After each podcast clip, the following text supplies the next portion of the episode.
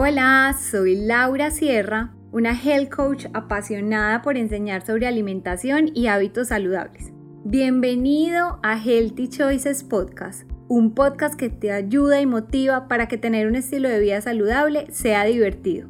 En cada episodio vamos a aprender juntos, aclarar conceptos y resolver las preguntas más frecuentes sobre nutrición, actividad física, crecimiento personal, espiritual y todos los temas de bienestar que nos inquietan, a través de entrevistas a expertos que nos den información real y verdaderamente útil que podamos poner en práctica en nuestro día a día. Prepárate para que cada vez que te pongas los audífonos te sientas motivado e inspirado a tener un estilo de vida más saludable. Disfruta este episodio. Hola a todos, bienvenidos al episodio de hoy.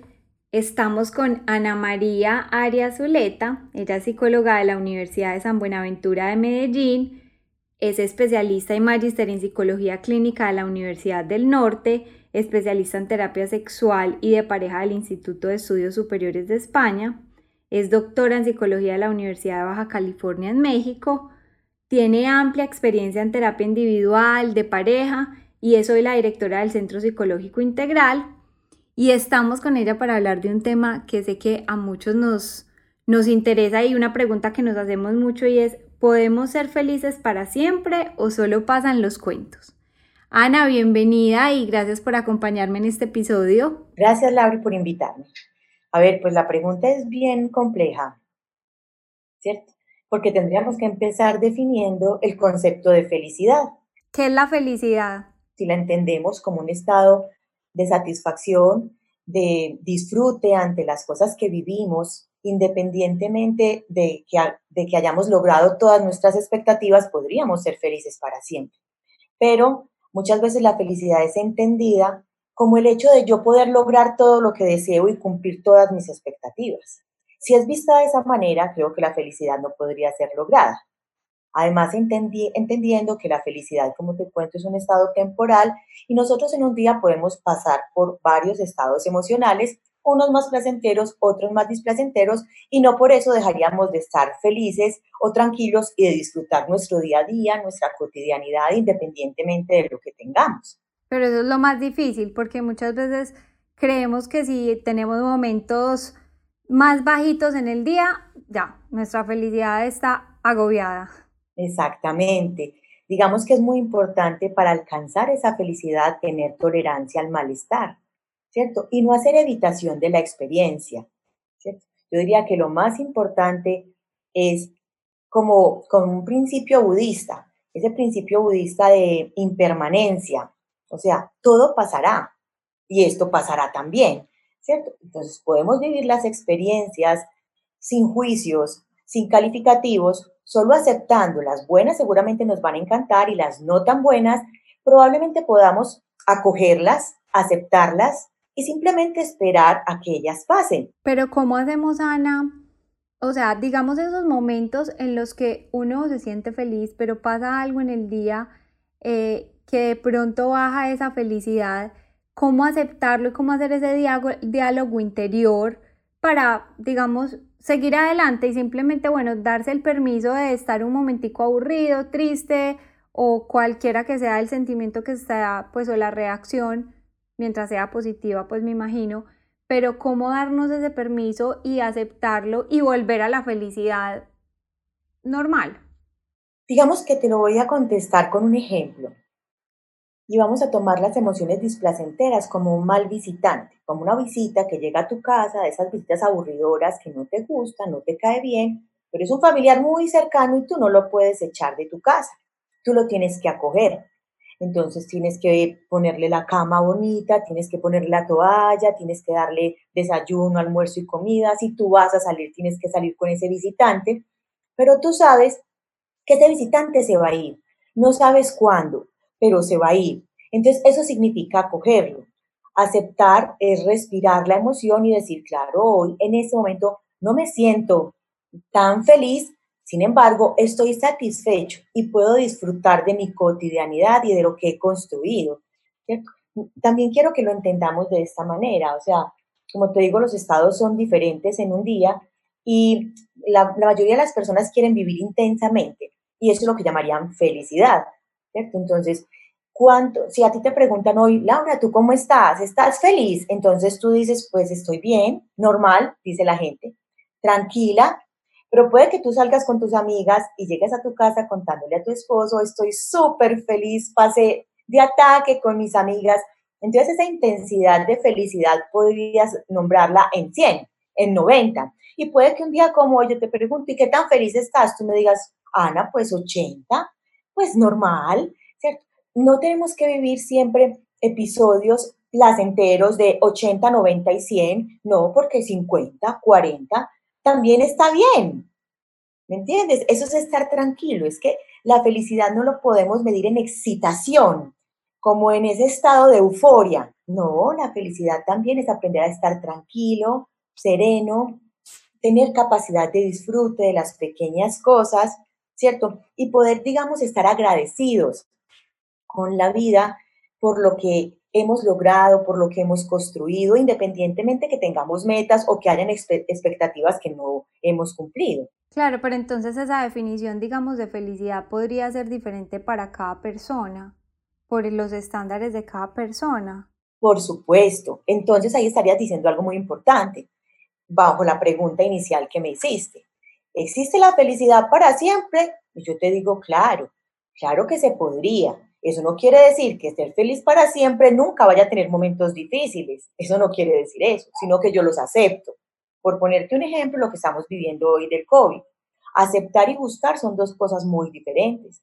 Yo puedo aceptar que estamos en una pandemia, en una emergencia sanitaria y que hay cosas y hay limitaciones, pero yo donde estoy puedo disfrutar de mi quehacer, puedo disfrutar de estar en mi casa, puedo disfrutar de hacer mi trabajo virtual, em, puedo disfrutar de hacer ejercicio en mi casa, puedo disfrutar de hacer una teleconferencia con mi familia eso lo puedo disfrutar, ¿cierto? Ah, sería mejor estar con ellos, sería mejor ir a trabajar, sería mejor ir a un restaurante, pues seguro, pero esa es otra forma de disfrutar.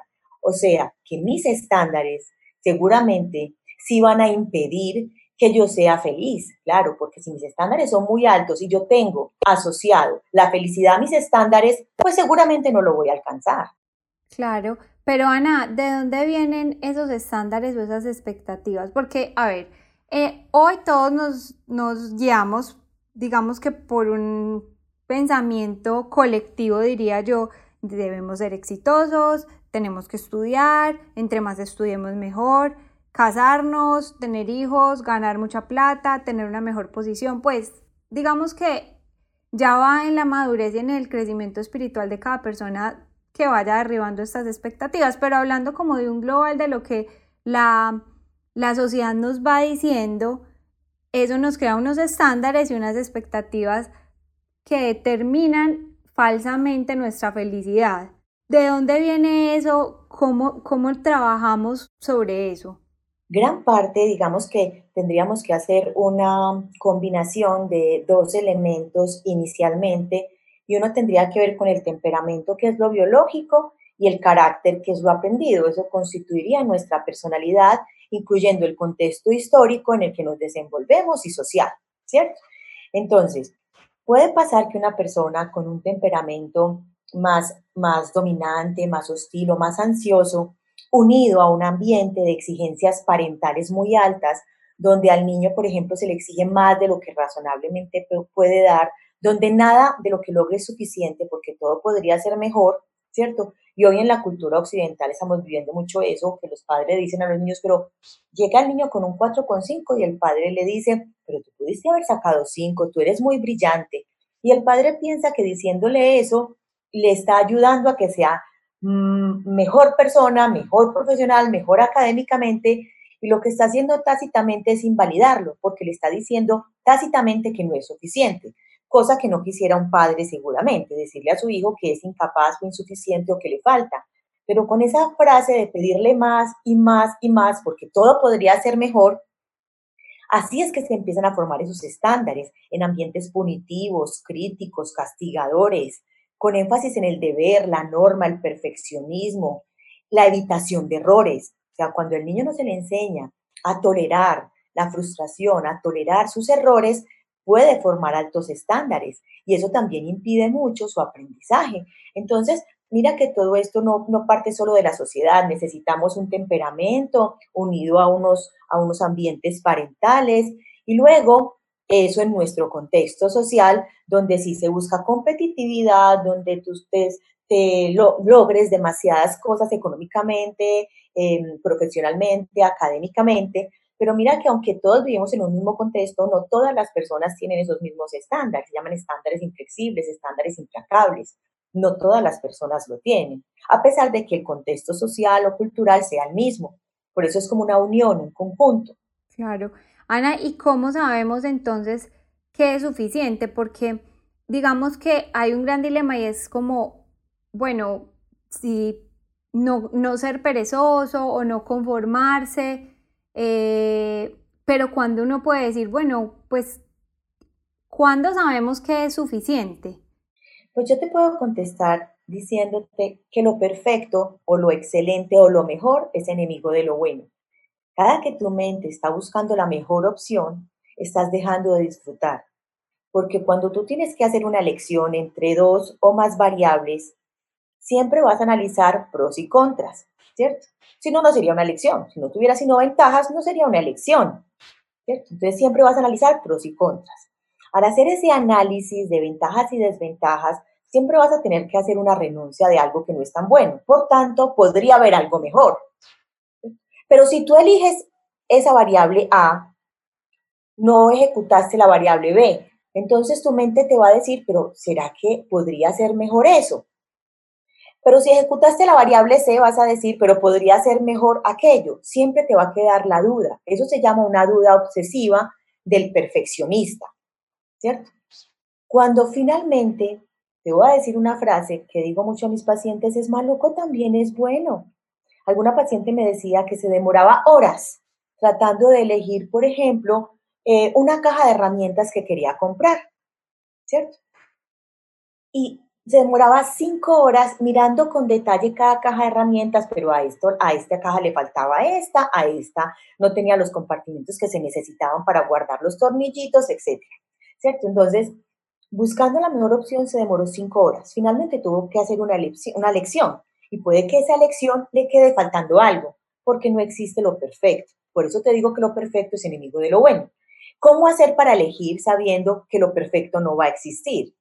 Esa es la primera clave. Entender que lo perfecto no existe. Pero que no por eso es malo. No, es diferente. Es lo diferente. Yo puedo asumir que le falten tornillitos. Sí. Puedo asumir que le falte un destornillador. Sí. ¿Cierto? Es poder asumir lo que falta. Por eso te decía y empecé esta charla contigo diciéndote que la felicidad no es tener todo lo que uno quiere. Porque si la felicidad es tener todo lo que uno quiere, no podrás alcanzar la felicidad y se la tendrías que dejar a los cuentos de hadas. Claro, eso es muy cierto. Bueno, ¿y cómo cambiamos, Ana, la forma entonces en la que nos hablamos? Porque ahí viene otro punto. Yo me siento también una persona muy perfeccionista. Y hay veces siento que me juzgo mucho y creo que es lo que le puede pasar a muchas personas que nos estén oyendo, porque juzgarnos y juzgar parece algo de lo que nos hemos acostumbrado. Uno tiende a decir, esta persona debería haber hecho esto, de, deberías, deberías haber eh, llamado a tal persona, deberías haber eh, estudiado más, en el caso de los papás. ¿Cómo le ponemos límites a ese juzgar, principalmente con nosotros? ¿Cómo hablarnos de una forma diferente? Quiero mostrarte que existen unos mitos acerca de esa autoexigencia que termina siendo como autocrítica y autocastigadora. Uno de los mitos que te impide ser más flexible y tener esas, esos deberías es que la autoexigencia te vuelve más eficaz. Pues eso es falso, porque la autoexigencia es un asunto de pensamiento ese pensamiento no tiene nada que ver con la ejecución y con tus habilidades reales. Tú puedes pensar lo que quieras, pero tus habilidades son tus habilidades. la mente cree que pensar que debes hacer todo bien y que todo debería hacerse de X manera te vuelve más eficaz. ¿Cierto? La eficacia está realmente ligada a tus habilidades reales, a las habilidades reales, no a los pensamientos. ¿Cierto? O sea, la eficacia puede estar relacionada con perseverancia, con constancia, ¿cierto? Pero no necesariamente con hacer todo bien, ¿cierto? O con, o con otro mito que te lo voy a unir y es con el hecho de que no podemos cometer errores. Claro, eso nos mata. Además, porque, porque, por ejemplo, en los temas laborales, muchas personas les da mucho susto cometer cualquier error y ahí es donde juega la productividad, por ejemplo, por, por pegarse a la exigencia, al perfeccionismo, deja de ser productivo, digamos que entonces eso lo exige trabajar horas extras, trabajar fines de semana. A mí me pasaba antes, Ana, y, y siento que va muy, muy ligado a esos estándares. Por supuesto, y es que ese es otro mito, Laura. O sea, ser autoexigente evita cometer errores. De hecho, la gente se exige así para, para no cometer errores. Y los errores no se evitan porque uno simplemente piense que no los quiere cometer. O sea, ojalá el hecho de pensar que no voy a cometer errores no se cometiera. No, un error simplemente pasa. Simplemente pasa. O sea, uno no comete un error porque sí, simplemente son cosas que pasan. No porque quiera, sino porque suceden. ¿Cierto? Y todas las actividades que nosotros realizamos, deberíamos tener en cuenta que hay un margen de error y que yo voy a contar con ese margen de error. Y la autoexigencia no va a parar ese margen de error. Incluso porque evitar eso no me ayuda a mí a hacerle frente a los errores, no me prepara para los errores. Y aunque yo no esté preparada, los errores van a suceder. Y ahí es donde viene la autocrítica, el darse garrote, y ese es precisamente el otro mito. Si cometo un error es que soy un inepto, un incapaz. Un error no dice nada de ti como persona, no dice nada de nosotros como persona. Nosotros no podemos unir la valía personal con los errores, porque querría decir que nadie entonces vale o que todos somos incapaces. Esa forma de autocastigo lo único que logra es hacerme sentir mal, hacerme sentir más ansioso y si tengo ansiedad, pues probablemente tenga más dificultad en mi desempeño. Eso sí me impide ser más efectivo y no me, no me permitiría aprender del error, que es fundamental. Simplemente los errores pasan para que aprendamos. Pero entonces, ¿cómo se podría responder a esos errores? Por ejemplo, cometí un error en el trabajo, en mi casa, hasta con la pareja le puede pasar un error pero muchas veces la reacción inmediata es o manifestar ese, sentimiento interno y uno reacciona eh, o groseramente o serio. ¿Cómo puede uno tener una respuesta positiva al error? Claro que sí, te entiendo. Lo primero es entender que tu emoción de enojo, frustración e ira no está dada porque se cometió el error. No, no es el hecho el que causa tu perturbación es un principio filosófico también budista y estoico y del modelo cognitivo que es el que yo trabajo. Es que no son los hechos o acontecimientos los que causan la perturbación, sino la interpretación que hacemos de los hechos, ¿cierto? O sea, no es el error per se el que causa tu emoción, sino pensar que yo soy un incapaz y un inepto, que soy un fracasado, que no sirvo para nada. Por tanto, si yo quiero bajar la emoción que me genera eh, el suceso, el suceso en sí mismo no lo puedo cambiar. Yo tengo que cambiar la interpretación que hago del hecho, realmente, y lo logro por medio de preguntas. ¿Realmente yo soy un inepto por cometer un error? ¿Existirá alguien en el mundo que no comete errores? ¿Castigarme de esta manera realmente es eficaz o útil? realmente hay una relación directa entre cometer un error y no ser una buena persona o una persona competente. ¿cierto? O sea, yo lo que tengo que hacer es cuestionar mi forma de pensar para combatir esos deberías, esa falacia de, de hacer todo bien, que no existe, es que no existe. Y desde una perspectiva psicológica, ¿cuál es la relación del dinero con la felicidad?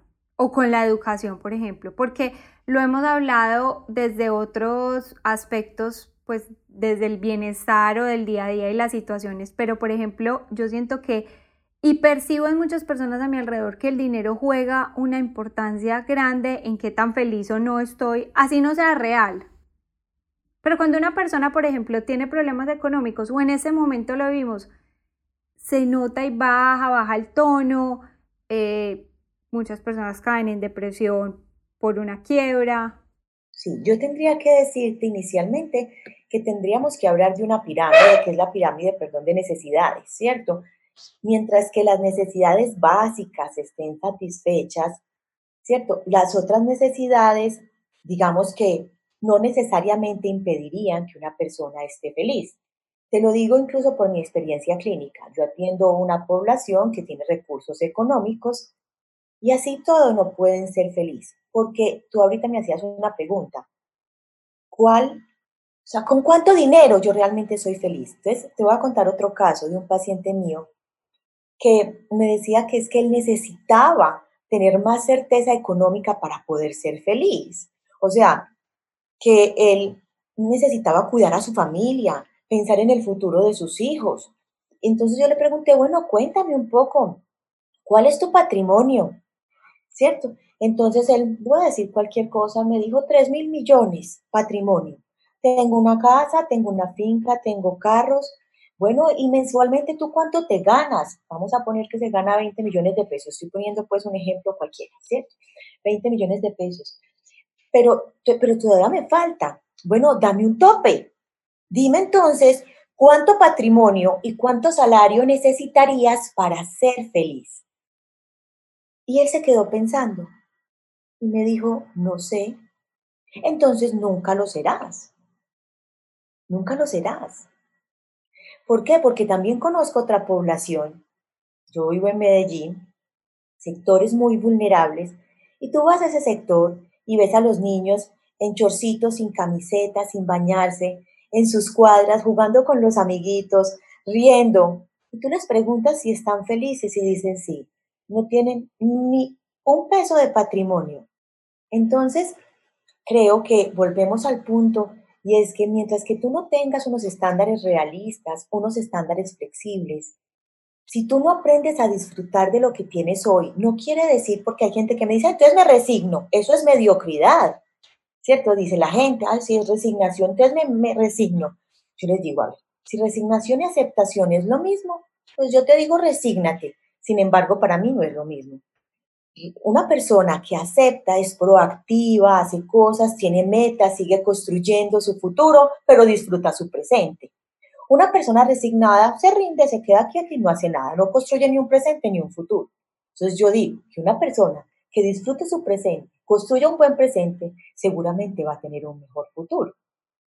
Pero vivir el futuro impide que tú vivas el presente y lo disfrutes. Pero eso es algo muy importante, Ana, porque yo siento que cada vez nos vemos menos satisfechos, estamos menos presentes en lo que estamos viviendo. Entonces, si estamos en un lugar, queremos estar en otro. Si estamos en un viaje, ya estamos pensando en el siguiente destino. Nos estamos comiendo el desayuno y ya estamos pensando en el almuerzo. Pues ubicarnos y estar presentes y, y, yo creo que eso pues he hablado mucho también en los últimos años, el mindfulness, pero eso no es tan fácil. Además que somos cada vez, estamos cada vez más virtuales, viviendo pegados del celular, del, entonces nos cuesta mucho aterrizar, no, no está muy relacionado. Claro que sí, tú dijiste, digamos, la estrategia fundamental que yo recomiendo, que es el mindfulness, ¿cierto?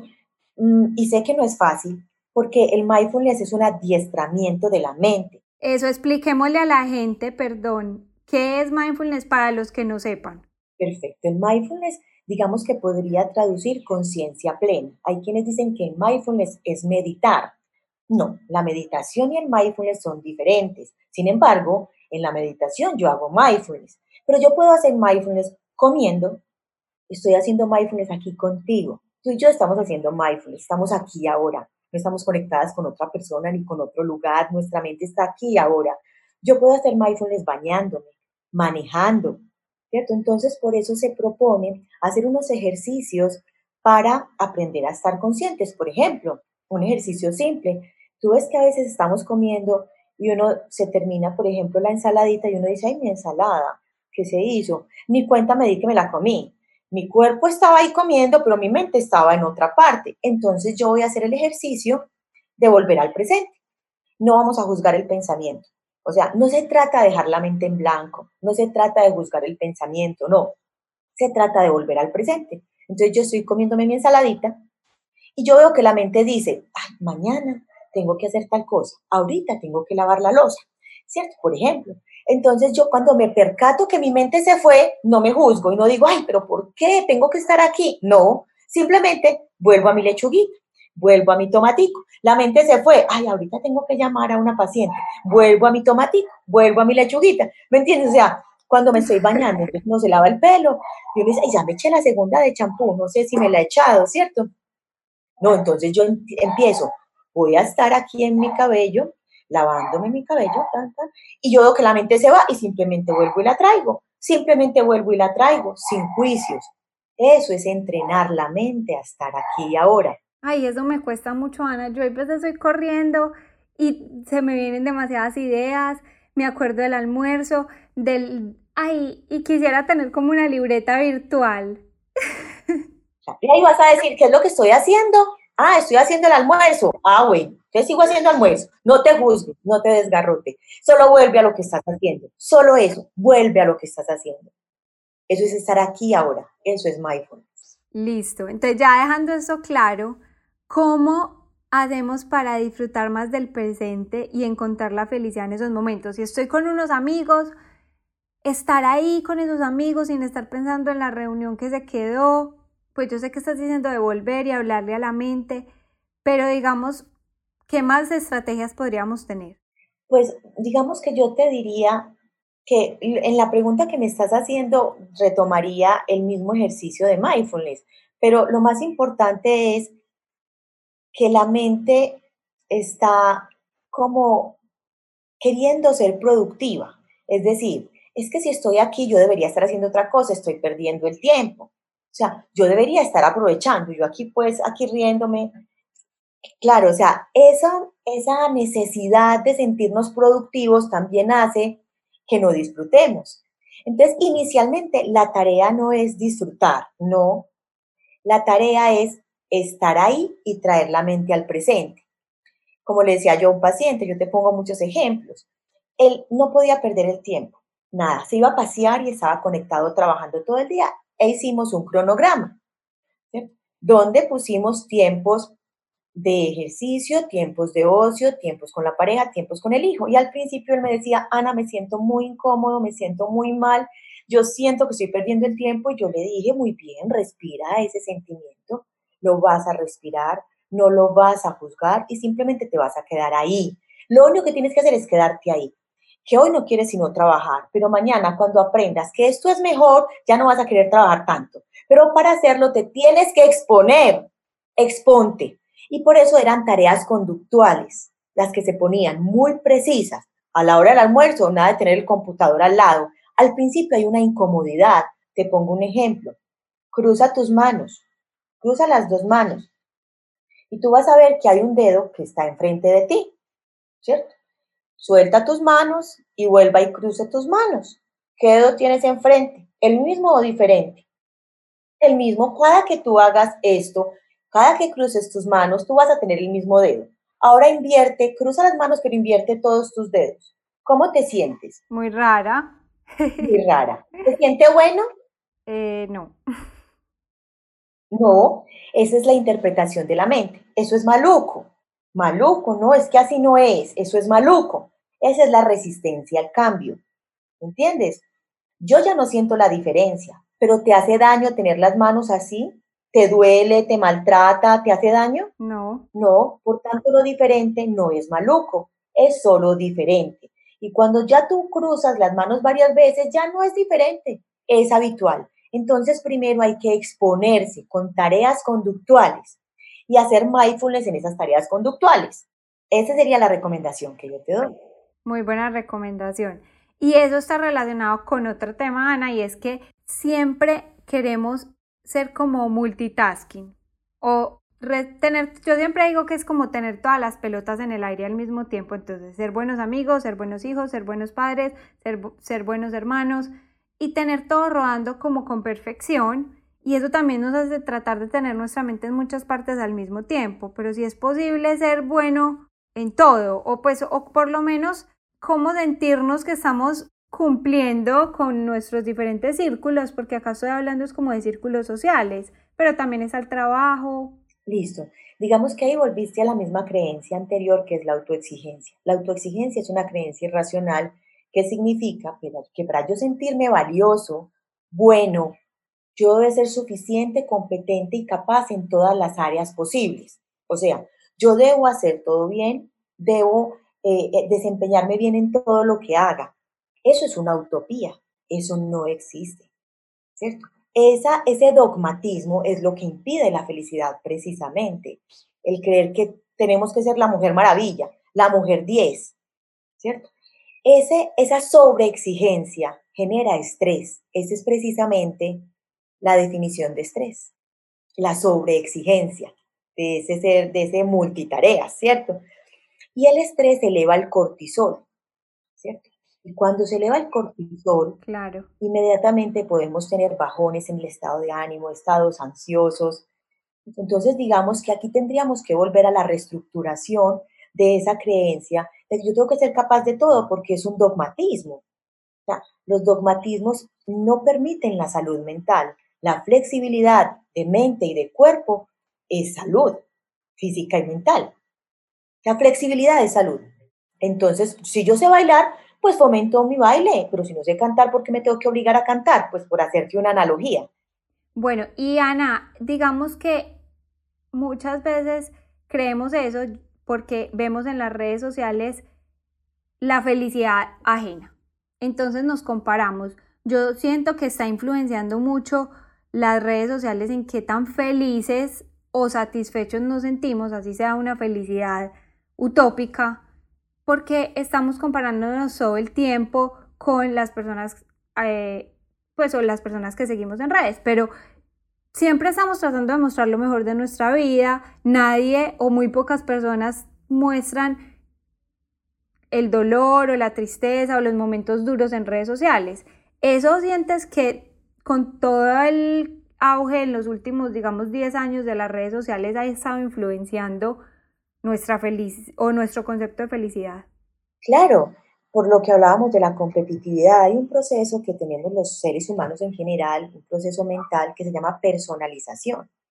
Y parte de esa personalización es compararnos con otros, ¿cierto? O sea, es que mira el carro que se compró, mira la familia que tiene, es que tiene esposo y yo no tengo esposo. O sea, todo el tiempo la mente está haciendo esas comparaciones, comparaciones que de alguna manera dejan a la persona en desventaja, aparentemente. Pero como tú misma lo dices, habitualmente no se pone el conflicto marital, no se pone en las redes, no se pone el conflicto laboral en las redes, no, tú pones los momentos positivos, eso no es ni bueno ni malo, simplemente es, ¿cierto? Por eso esa comparación termina siendo una imprecisión de la mente, un error de procesamiento que también tenemos que reestructurar. ¿cierto? Porque así como nosotros miramos nuestro propio Instagram o nuestro propio Facebook, vamos a tener momentos felices, pero también momentos que no lo son tanto. Y recuerda que el hecho de no tener momentos felices no quiere decir que no seamos felices. Claro, pero bueno, y ahí dijiste algo muy importante. Cuando vemos las parejas o los casados, yo siento que respecto al matrimonio, lo veo en, en mis amigas más cercanas o en amigas que de pronto no, no se han casado o no tienen una pareja estable y asocian mucho la felicidad con eso. Y pero aunque creo que en los últimos años pues ya la soltería es vista de otra forma y algunas personas eh, lo, ya lo han aceptado, deciden como método, pues como decisión de vida que no quieren casarse o que no quieren tener hijos, pero ¿cómo se puede romper también esta creencia para las personas que aún sienten que para para ser felices deben casarse, tener hijos y formar una familia. Tú que tienes tanta experiencia en terapias de pareja. Te cuento que realmente, y no solamente pasa en terapia de pareja, es decir, eh, los estándares son por áreas o por temas, ¿cierto? Y digamos que eh, cada etapa evolutiva como que debe cumplir unas tareas, ¿cierto? En la mente de los seres humanos existen como unas tareas que se deben cumplir por desarrollo, ¿cierto? Cuando esas tareas no se cumplen, en este caso estamos hablando del matrimonio, tener hijos, puede haber una crisis, ¿cierto? Pero una crisis no necesariamente es algo negativo, sino algo que me dice que tengo que hacer un cambio, que es una oportunidad, ¿cierto? Entonces, si mi mente, mis recursos personales son flexibles, el hecho de yo desear casarme o tener hijos o tener una pareja no es un problema. El problema es que sea una necesidad o un, dogmatismo. O sea, yo necesito aire y agua para vivir, pero no necesito una pareja para vivir. Pero yo sí quiero una pareja para vivir. ¿Me entiendes la diferencia? Cuando no se diferencia la necesidad de la preferencia, es donde viene la infelicidad. O sea, es ayudarle a las personas a que tengan preferencias y no necesidades, que sepan discernir esos dos conceptos. Ana, entonces después de todo esto que hablamos, ¿cuáles son las cinco cosas que quisieras que la gente recuerde y que nos ayude un poco a pensar en la felicidad como algo posible y que podemos tener en nuestra vida en el día a día? Digamos que lo primero es ver los sucesos como impermanentes, lo que te decía al principio, sería el primero, como algo impermanente. Una frase que se van a decir cuando estén viviendo algún suceso que no sea tan chévere, esto pasará también. Esto pasará también, primero. Eh, segundo, vivir el presente. A veces contemplar el futuro, claro que nos ayuda en términos de proyección, pero nada más. Nosotros vamos a construir nuestro presente, porque la vida es hoy, puede que mañana no estemos. Y si construimos un buen presente, tendríamos un buen futuro. Vamos a trabajar por aumentar nuestro margen de error. Nuestra felicidad no puede estar sujeta a tener todo lo que deseamos, todo lo contrario. Voy a disfrutar de lo que tengo, aunque tenga muchas metas y las quiera seguir cumpliendo. Flexibilidad, eso es lo que te hablaba ahorita. Diferenciar entre preferencia y necesidad y diferenciar como último punto aceptar y gustar, ¿cierto? Entonces esas dos unidas para finalizar diciéndote que es muy importante que no creamos todo lo que la mente nos dice. Lo que la mente nos dice es, digamos, el resultado de unas representaciones mentales que hemos almacenado en el transcurso de la vida, que puede que en algún momento hayan sido funcionales, pero que en el presente no lo sean. Yo tengo que cuestionar un poco mi forma de pensar.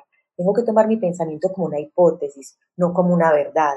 Y si es una hipótesis, voy a verificar si esa hipótesis es verdadera o falsa, con la evidencia. Bueno, quedamos todos con la tarea y con muchas, muchas sugerencias prácticas para el día a día. Eh, gracias, Ana, por este tiempo, por todo tu conocimiento y compartirlo con nosotros. Esperamos que después de esto salgan personas más, más, más felices cada día y más satisfechas con, lo, que te, lo, con lo que tienen. Eh, Ana, si alguna persona quiere consultar contigo, eh, ¿cómo puede contactarte? Claro que sí. Em, acá tenemos un centro de psicología, yo soy la directora académica del centro, el Centro de Psicología Integral.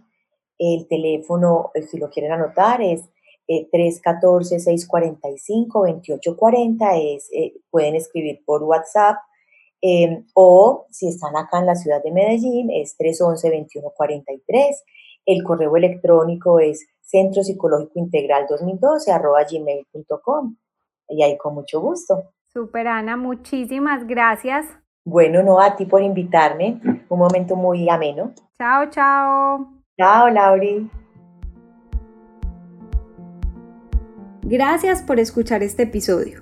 Si lo disfrutaste y te gustó, estaré muy agradecida si puedes ir a iTunes, escribir una crítica honesta y regalarme unas estrellas. Así me ayudas a que muchas más personas conozcan Healthy Choices Podcast, escuchen estos episodios y podamos seguir creciendo. Además, si tú no quieres perderte ningún episodio, puedes suscribirte en cualquiera de las aplicaciones en las que el podcast está disponible como Apple Podcast, Google Podcast, Anchor o Spotify, solo tienes que buscar Healthy Choices Podcast y darle suscribir. Después de cada episodio, te animo a que vengas a saludar a Instagram en arroba Healthy Choices by Laura para que continuemos la conversación, me compartas tus dudas, comentarios, experiencias y que podamos hacer de este tema aún más interesante. Hasta la próxima.